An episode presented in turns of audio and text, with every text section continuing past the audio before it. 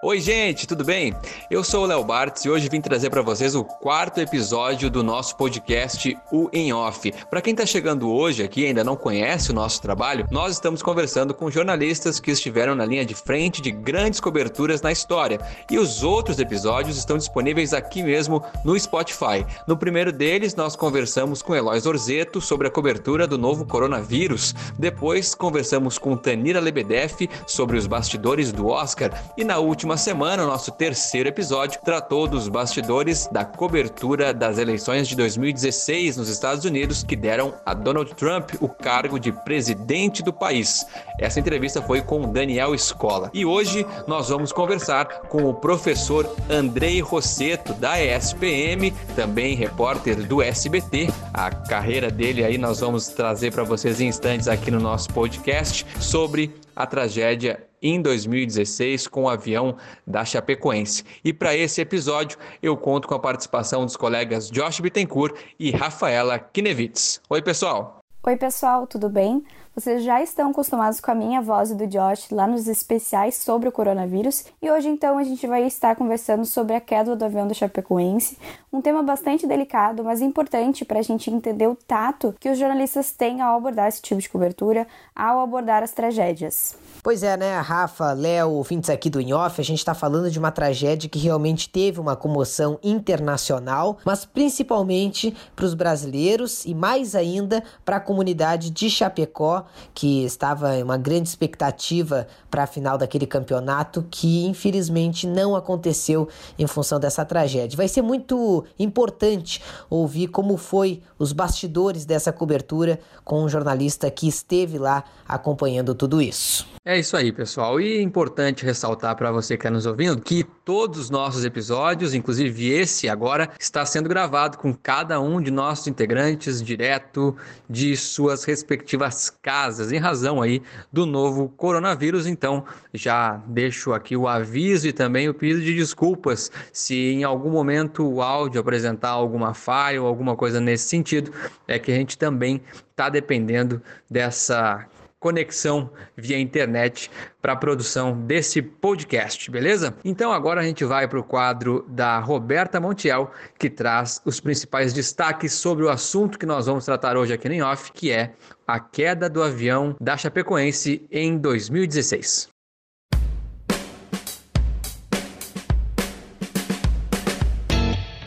E aí, podcasters, sejam bem-vindos ao lado A da notícia. Agora você vai relembrar os cinco fatos mais importantes sobre a queda do avião da Chapecoense.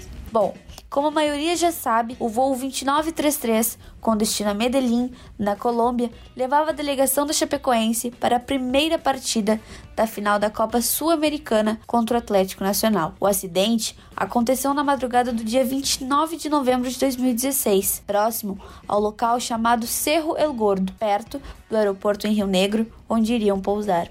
A aeronave trazia 77 pessoas a bordo, tendo por passageiros atletas, equipe técnica, diretoria do time, jornalistas e convidados. Entre passageiros e tripulantes, 71 pessoas morreram na queda do avião e seis foram resgatadas com vida. A investigação concluiu que o motivo do acidente se deu pelo avião ter 2.303 quilos de combustível a menos do que deveria levar para a viagem, ocasionando uma pane elétrica e logo em seguida o apagão da aeronave, além de falha humana e descumprimento de protocolo. Pelo total de vítimas, esta tragédia se tornou a maior da história com uma delegação esportiva e a maior do jornalismo brasileiro. Esse foi o lado A da notícia de hoje, para entendermos um pouco mais sobre esse acidente tão marcante e triste para o futebol. Até a próxima!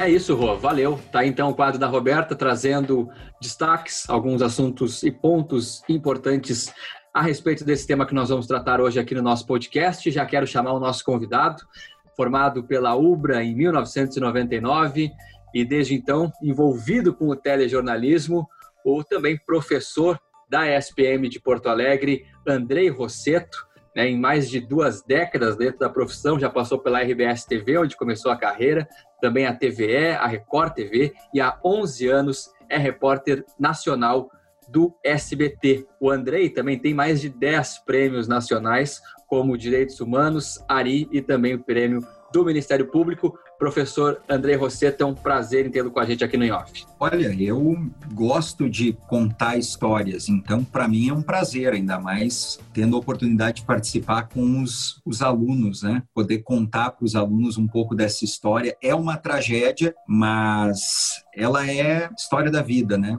É, isso acontece, enfim, a gente não gosta nunca que, que isso aconteça, mas jornalisticamente uma cobertura dessas tem uma relevância tremenda, porque envolve uma tragédia muito grande que chocou muita gente e mexeu com uma cidade inteira e com um país inteiro, né? Com certeza. E essa já é a minha primeira pergunta, assim, é, que o jornalismo ele está presente na vida das pessoas, né? Acompanhando momentos especiais, momentos felizes, contando momentos alegres da vida das pessoas e também da humanidade, e também nos mais delicados, mais difíceis.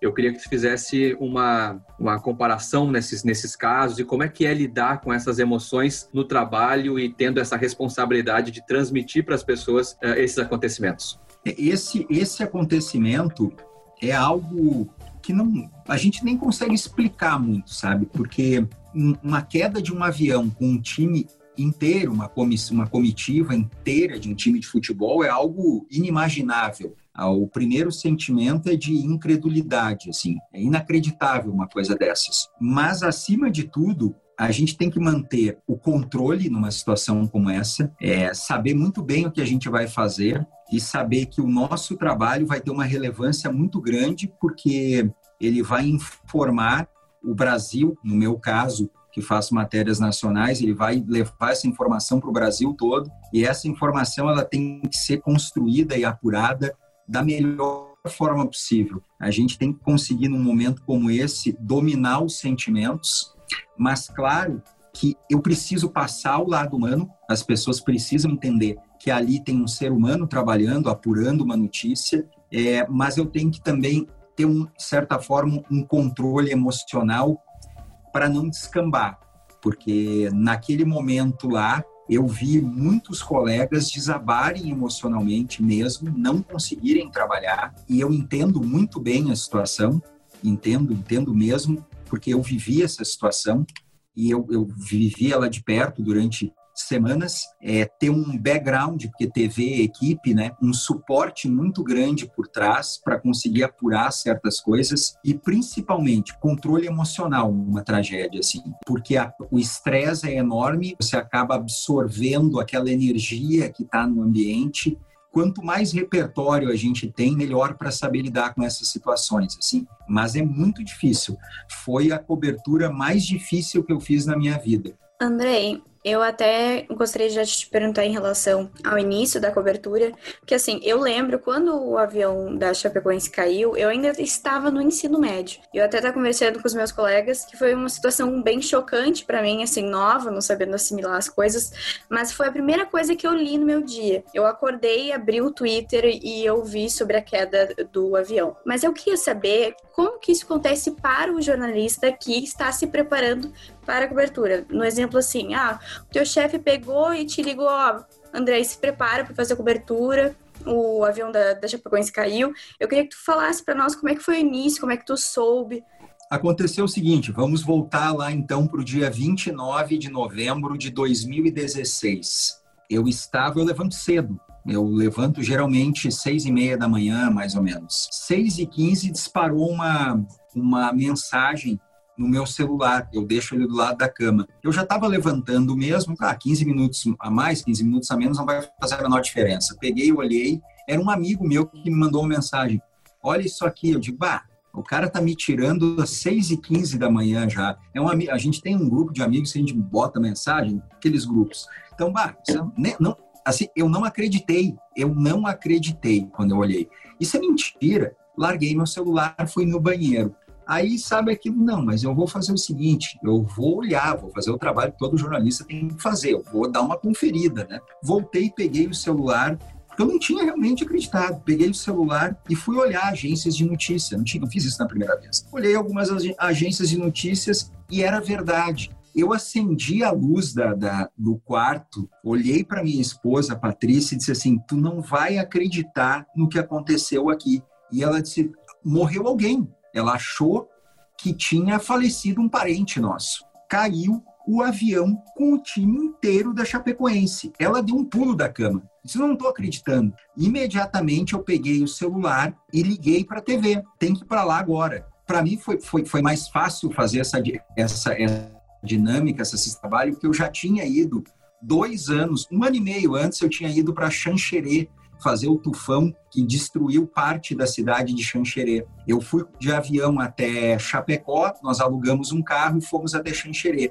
Só que nós geramos o material pela afiliada do SBT em Chapecó e ficamos hospedados em Chapecó. Então eu conhecia a cidade, conhecia como é que funcionava o sistema de geração, sabia qual era a distância da cidade, tudo isso. Olha, eu garanto que eu saio daqui daqui um pouco, vamos mobilizar cinegrafista, mobilizar motorista, carrega o carro pessoal, em uma hora vocês estão lá na TV, estamos. Vamos embora então. São 500 quilômetros, mais ou menos. Eu disse, ó, quatro da tarde eu chego lá. Dá para fechar um VT rápido e entrar ao vivo para o SBT Brasil. E foi o que a gente fez. Só que nesse caso é o seguinte: quando você está na estrada, não pega celular, não pega sinal de telefone, enfim, é interior, interior do Rio Grande do Sul. Chapecó é uma cidade de 160 mil habitantes que fica no oeste catarinense. Uma cidade rica, uma das cidades mais ricas daquele, daquela região catarinense ali. Até chegar lá, são oito horas. Então, eu não tenho como acessar a internet, eu preciso background.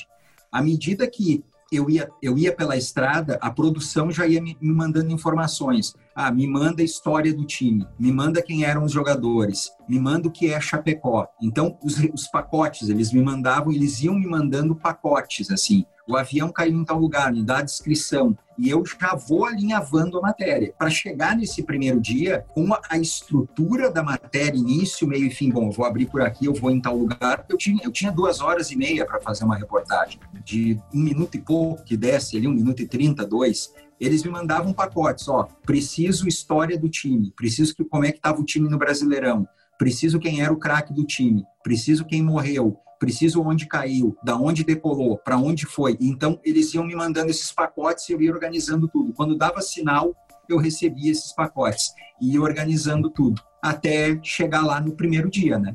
Pois é, André. E eu gostaria de saber como foi justamente chegar na cidade, é, na pequena cidade do clube que estava disputando uma final de, de uma Copa Sul-Americana e de repente acontece uma tragédia dessa maneira. É, como foi trabalhar é, e, e, principalmente fazer abordagem né, com, com os entrevistados, enfim, dessa comunidade de Chapecó que estava diretamente impactada por essa tragédia? É, vocês imaginem o seguinte, que é, aquele estádio que trouxe tantas alegrias, né, agora já estava lembrando na, naquele momento quem perdeu a vida na tragédia. Né? Então isso, isso é muito impactante. A gente chegou e, e, e para onde a gente foi? Para a Arena Condá. As pessoas já, já estavam lá, um caos, todo mundo chorando. A cidade era voltada para o futebol. Chapecó tem as cores verde e branco, as cores do time as mesmas cores da Chapecoense. Então as pessoas pareciam não acreditar mesmo no que estava acontecendo. Abraços, lágrimas. É, vocês imaginem que, que a, a, comitiva da Chapecoense que ia para a Colômbia, ela tinha 48 pessoas, jogadores, dirigentes e comissão técnica, 48. Apenas três sobreviveram, porque o Rafael Renzel ele era jornalista, ele não era da comissão técnica. Então era, era vela, eram velas, flores, gente muito emocionada desde as primeiras horas da manhã.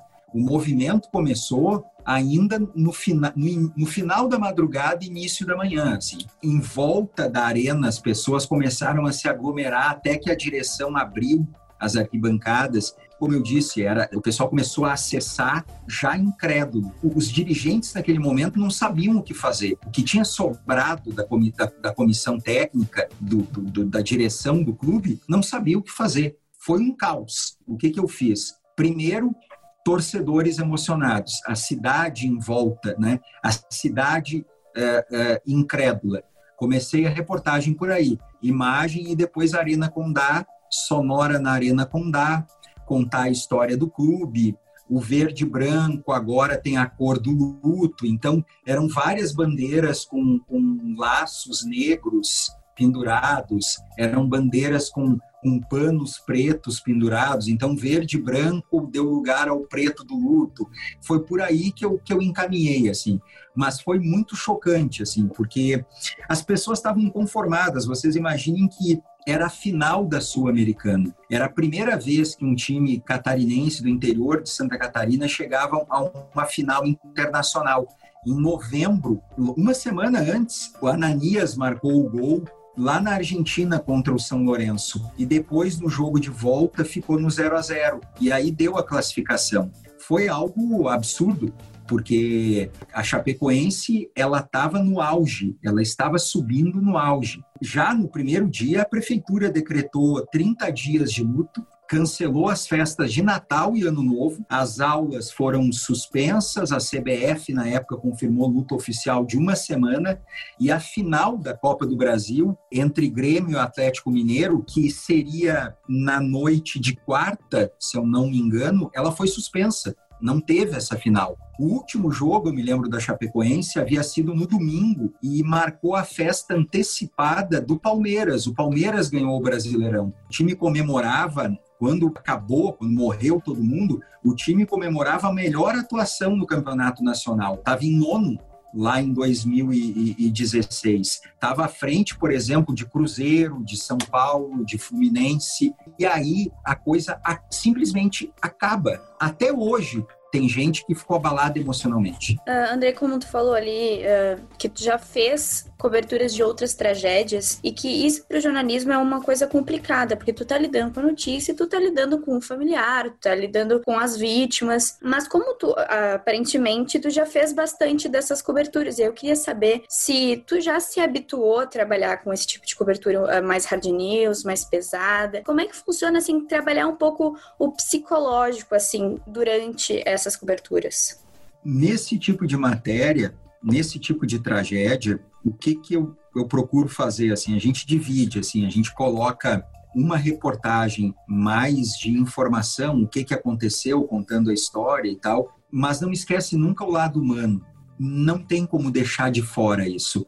Não tem como se preparar para uma cobertura dessas. É qualquer matéria que, que qualquer repórter faça, não tem como ser frio de só observar não, a gente acaba sendo contaminado e isso fica na, na reportagem, porque é, é, o, meu, o meu repertório todo vai estar tá ali.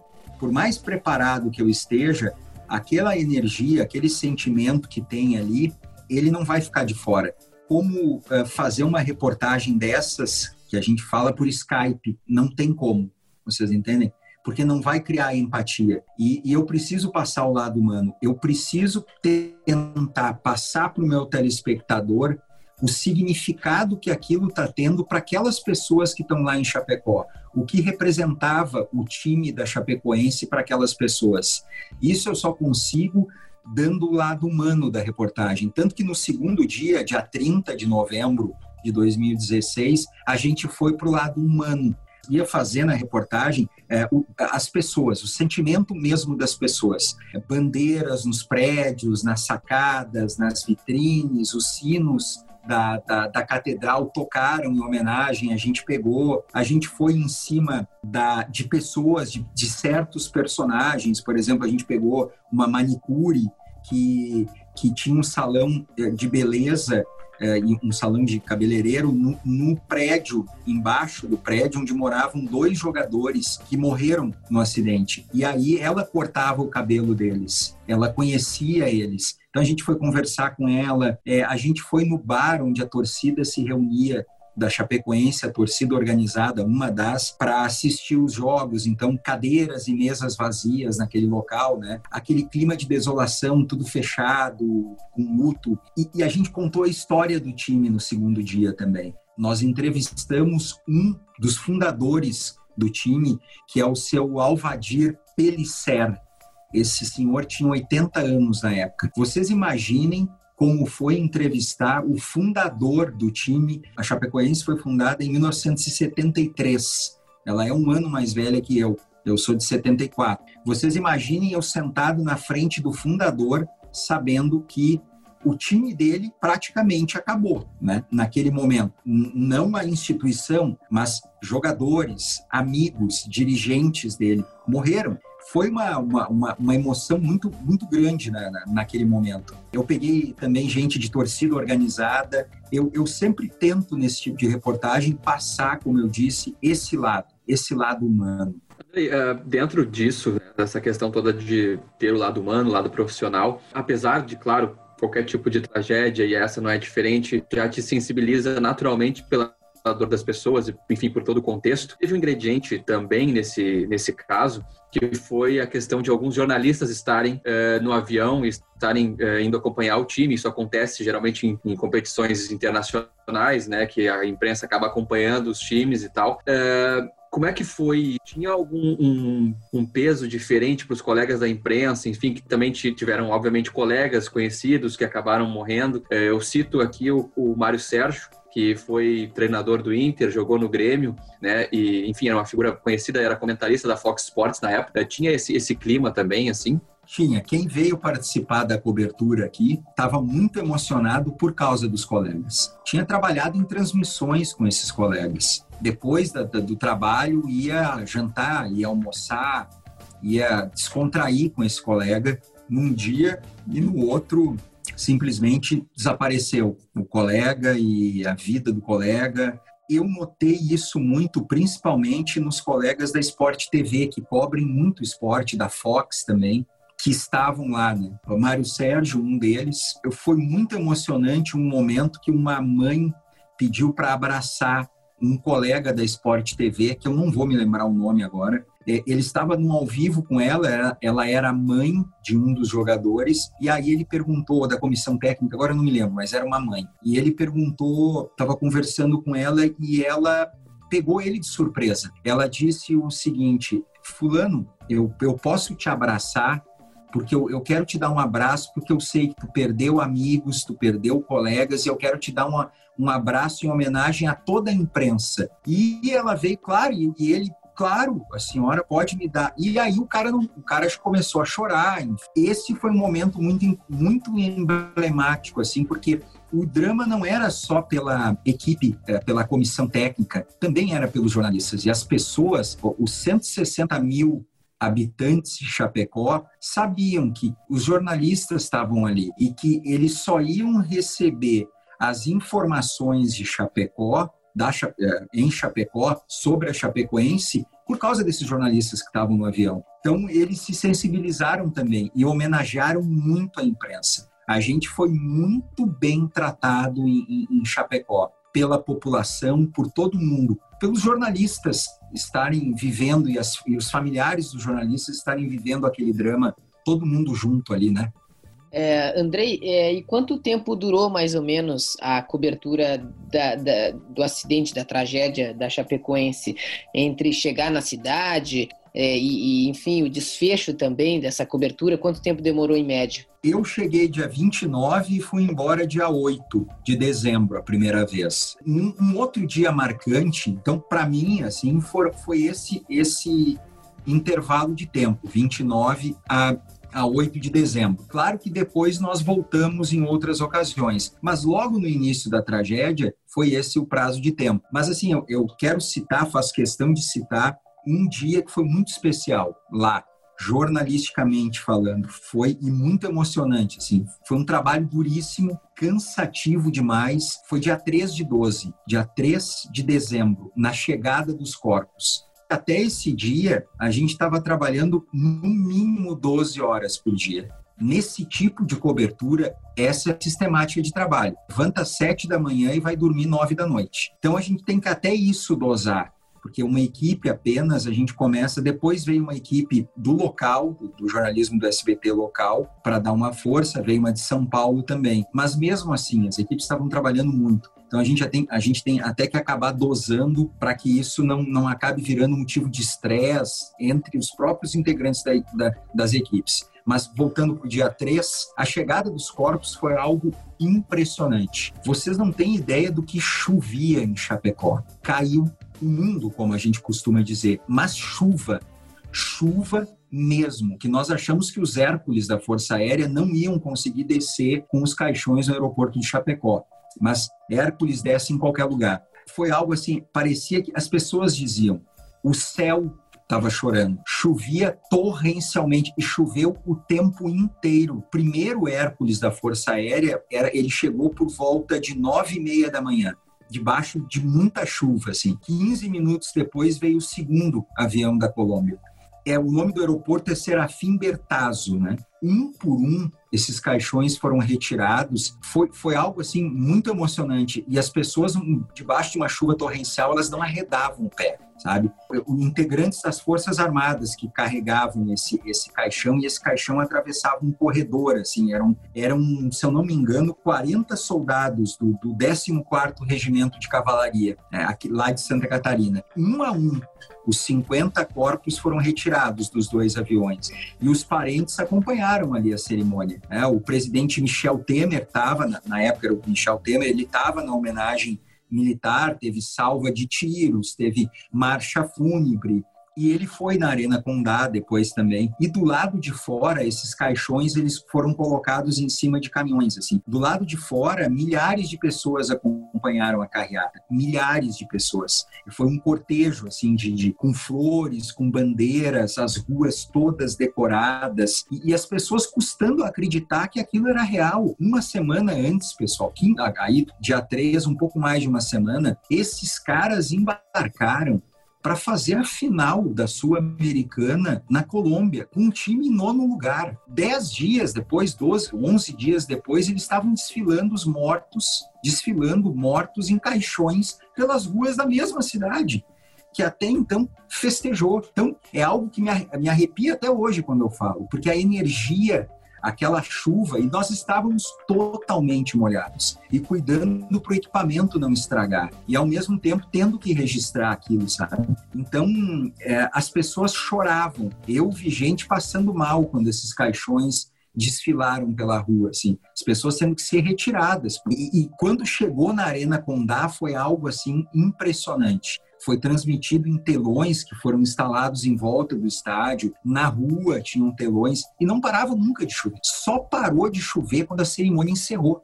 Foi algo assim que sem, eu não consigo nem explicar, assim, sabe? Começou minutos antes dos aviões aterrissarem, terminou minutos depois e chuva torrencial. Aquilo ali, para alguns, assim, até teve. Eu me lembro que, que algumas pessoas que eu entrevistei diziam o seguinte: ah, isso aqui é, parece que dá uma lavada na nossa alma que ah, é possível ressurgir a partir desse momento, que as pessoas começaram a se apegar em várias coisas, sabe? Esse dia foi o mais marcante para mim. 3 de dezembro de 2016, quando os corpos chegaram lá. Pegando gancho nisso, que tu disse que foi o dia mais marcante, assim, eu acredito que dentro de todas essas coberturas, de todas que tu já fez, que já participou, é, sempre tem uma coisa, assim, que tu pensa naquela cobertura e te remete àquela imagem, assim. Eu queria saber qual a imagem que tem na cabeça do Andrei quando fala desse episódio da queda do avião da Chapecoense. A saída dos caixões dos aviões. Na verdade, essa cena e posteriormente a cena dos caixões chegando na Arena Condá com uma chuva e a Arena Condá lotada. Essas são, são duas imagens que eu nunca mais vou me esquecer, assim. Depois, isso depois, quando eu consegui falar com Rafael Renzel, que foi o radialista que sobreviveu. Foi um milagre esses, essas quatro pessoas conseguirem sobreviver. O cara sobreviveu a um acidente de avião. Quem que a gente conhece que sobreviveu a um acidente de avião? Saiu vivo de um acidente de avião. Eu entrevistei essa pessoa por ironia do destino, gente, em 2019, o, o, em março de 2019, o Rafael Renzel morreu jogando bola. O cara escapou de uma queda de avião e três anos depois, o cara morreu jogando bola, com 46 anos. Ele, ele é um ano mais velho que eu, dois anos mais velho que eu, se não me engano. É, é foi, foi, isso, assim, eu, eu não consigo colocar uma, mas a chegada dos caixões no aeroporto, a chegada na Arena Condá naquele dia e a primeira entrevista que eu fiz com Rafael Hansen. Ele mostrando as cicatrizes, como é que estava e como é que foi o negócio. Isso, essas três, eu nunca mais vou me esquecer. Agora a gente vai para as perguntas dos ouvintes e a primeira quem mandou foi o Tomás Simões Pires. Ele perguntou como abordar o familiar de algum dos jogadores e até que ponto essa abordagem pode de alguma maneira não ser ética. Boa pergunta do Tomás. Eu respeito muito. Eu não forço nenhuma barra. Eu tento ter essa empatia. Nessas situações eu realmente não insisto se a pessoa não quer, olha, eu acho melhor não, ok, beleza, eu vou para outro. Eu não, eu respeito muito, porque eu me coloco no lugar da pessoa e penso, será que eu gostaria de falar num momento como esse, se eu perdesse a minha esposa, minha mãe, meu pai, meu filho, é, não sei se eu, se eu gostaria de dar entrevista, assim. A gente tem que entender que não vale tudo pela notícia, não vale, não vale, não vale passar por cima do sentimento da pessoa a gente tem que respeitar e aceitar quando ela não quer dar entrevista. Andrei, a Ana Luísa Ribeiro Martins está perguntando como segurar a emoção no momento da cobertura.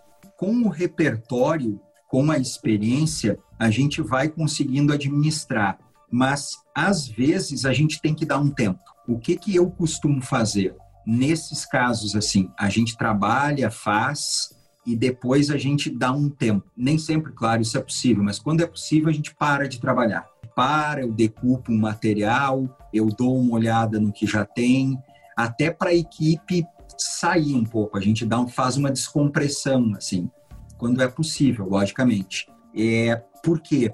Porque isso ajuda, às vezes, a, a assimilar um pouco mais, a, a esquecer até, de certa forma é, às vezes a gente toca em outro assunto, conversa sobre outra coisa. Se não dá para fazer, a gente sabe que uma, uma cobertura como essa, a gente vai ter é, uma, uma agenda muito longa. Então a gente começa num dia e não sabe até quando vai ficar. Tanto que eu tive que comprar roupa, porque eu não levei roupa para ficar do dia 29 ao dia 8. Então o que, que acontece? De noite a gente costuma relaxar.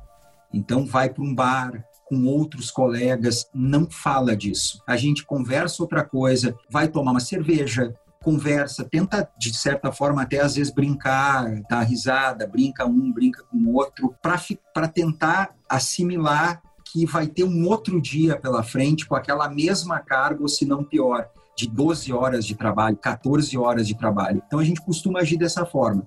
Faz a descompressão e sabe, ó pessoal, e dormir cedo. Isso é batata. Uma cobertura como essa tem que dormir cedo, porque senão não aguenta o tirão de 4, 5, 6 dias, não aguenta. Aí como a gente diz na externa, aí cansa o cavalo. A outra pergunta que a gente tem aqui é do Guilherme Maia e ele perguntou se tu classificaria essa cobertura como a mais difícil da tua carreira ou se tem outra. Pelo impacto e a e a repercussão foi uma das mais difíceis para lidar justamente com a emoção, com aquela carga emotiva que tinha em Chapecó durante aquele todo, durante todos esses dias e depois quando eu voltei também para fazer um ano da Chapecoense, depois a gente fez uma matéria investigativa, a gente conseguiu documentos exclusivos.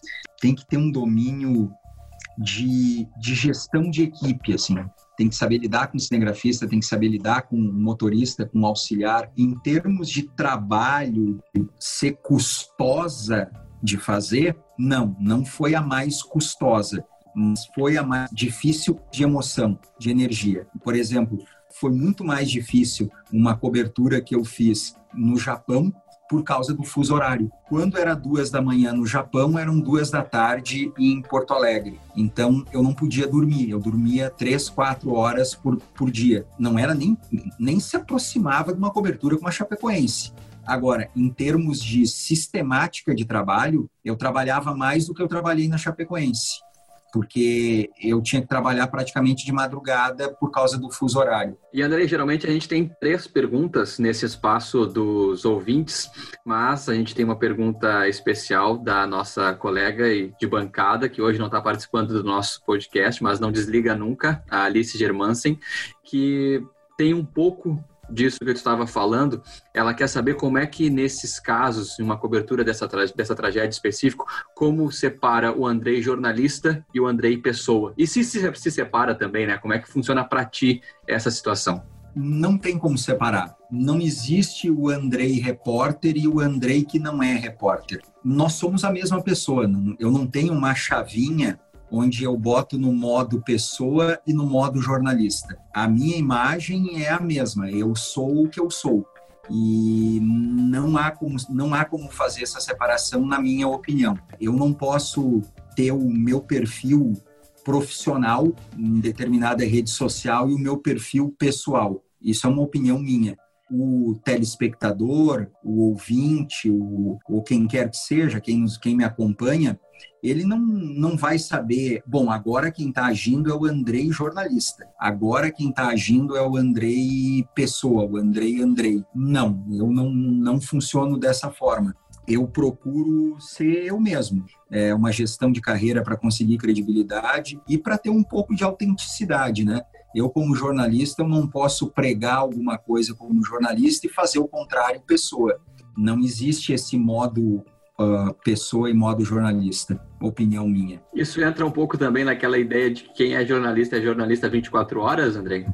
Exatamente. Não, não tem como, porque assim, ó, eu sempre, eu, eu sempre digo o seguinte: jornalismo não é uma profissão, é uma carreira não é uma profissão, como dizia Alberto Dines, é um estado de espírito. Eu não viro jornalista quando eu bato meu ponto para entrar, e vou usar uma palavra que não é a certa, e desviro quando eu bato o ponto para sair. Bom, bati o ponto para sair, agora eu não sou mais jornalista. Agora eu não sou mais repórter. Como eu não consigo entender também colegas que misturam merchandising, a questão comercial com o seu perfil pessoal, enfim, não consigo entender também. Acho que existe, em determinados casos, até um desvio ético, porque nós, como os, como os médicos, como os advogados e tantas outras profissões, nós temos um código de ética que deve ser cumprido. Eu tenho que ser coerente com o que eu faço como jornalista, e, e, e eu sou uma pessoa só, eu sou único. E eu acho que tem que partir desse ponto para ser autêntico. Profissão, o, o, o repórter, o jornalista, não há como. É, se a pessoa tem o sangue, se a pessoa tem aquele feeling, aquela coisa que incomoda, aquela coceirinha, se o cara tem isso, não adianta. O cara vai, pode ser qualquer horário, qualquer momento do dia, vai querer se envolver e aí não tem. Ah, eu não vou ver isso agora porque agora eu já bati meu ponto. Não vai acontecer isso, sabe? E André, encaminhando agora para o finalizar da nossa entrevista é, e da tua participação com a gente aqui nesse episódio do In Off, a gente tem um ping-pong e ele não se refere somente a essa cobertura específica, mas a toda a tua carreira. São cinco perguntas para o André Rosseto. Uma entrevista em especial. Com o sobrevivente Rafael Renzel. Uma cobertura marcante. Chapecoense, sem dúvida nenhuma. Um sonho realizado. Chegar aonde eu cheguei, ser repórter de rede. Um objetivo a ser alcançado. Eu tenho meus planos. Seguir fazendo o que eu estou fazendo. Seguir contando boas histórias. Seguir trabalhando numa redação até onde a redação me aceitar e eu aguentar. E para finalizar, a importância do jornalismo nos dias atuais? Essa é uma pergunta sensacional. Ainda mais hoje que o jornalismo ganhou uma credibilidade novamente. Eu acho que também tem uma falha no passado que aconteceu que a gente estava se distanciando muito do nosso público, a gente estava as pessoas não estavam mais se enxergando no, no jornalismo que a gente estava fazendo em determinados casos. E, e eu acho que agora a gente ganhou uma relevância muito grande. O jornalismo trabalha para que a sociedade seja mais livre. Uma sociedade, um cidadão só é livre quando ele tem poder de escolha em cima da verdade que é apresentada para ele. E é aí que a gente entra. É, nós, jornalistas, nós somos cronistas do cotidiano. A gente ajuda a desenvolver a democracia. Acho que a situação da imprensa agora, apesar de todos os poréns aí, ela as pessoas estão vendo que precisam dos grandes veículos, precisam do, de uma informação bem apurada, bem checada, uma informação séria, feita por profissionais sérios. E a nossa missão é essa. Nossa missão, repito, é é, trabalhar para que a nossa sociedade seja cada vez mais livre. Uma sociedade só é livre quando o cidadão tem poder de escolha em cima daquilo que é apresentado para ela. E é aí que a gente entra. Perfeito. Professor Andrei, permite chamar assim, muito, muito obrigado pela participação aqui no In Off. Foi muito rico é, para nós todos ouvir todas essas histórias e aprender, né? Mais uma aula, não deixa de ser, é, sobre cobertura jornalística, enfim, sobre esse caso específico que marcou, né? Todo mundo por pelo tamanho que teve. Então, muito obrigado pela participação com a gente. Beleza, espero ter contado, ter conseguido é, mostrar mais ou menos como é que foi essa tragédia da Chapecoense aí. E sempre é interessante, falar sobre jornalismo sempre é um prazer. Quando me chamarem, eu estarei a postos, positivo e operante. Fechamos. Show, professor. Beleza. É Obrigada. nóis, Valeu, senhor. Tá certo, muito obrigado. Obrigado ao professor Andrei Rosseto, que participou com a gente aqui hoje e conseguiu, né, junto com, enfim, com toda, ao longo dessa entrevista, a gente abordar esse tema é, que é delicado, que é difícil, foi muito complicado na época e ainda é, né, porque se trata, enfim, de uma tragédia, enfim, que marcou muito a vida de todo mundo e, e nós conseguimos, de certa forma, trazer aqui no nosso podcast de, um, de uma maneira é, um pouco mais leve, vamos dizer assim, se tem como, né? Tratar de um assunto desse é, de forma leve, mas trazendo os pontos é, jornalísticos que envolveram essa cobertura. Agradecendo aos colegas que estiveram comigo, o Josh Bittencourt e também a Rafaela Knevitz. Pessoal, valeu! Valeu, galera! Não esqueçam de acompanhar também os nossos episódios especiais e essa quinta-feira tem mais, viu? Isso aí, valeu pessoal, até a próxima. Valeu, semana que vem tem mais então, gente. Obrigadão. Valeu.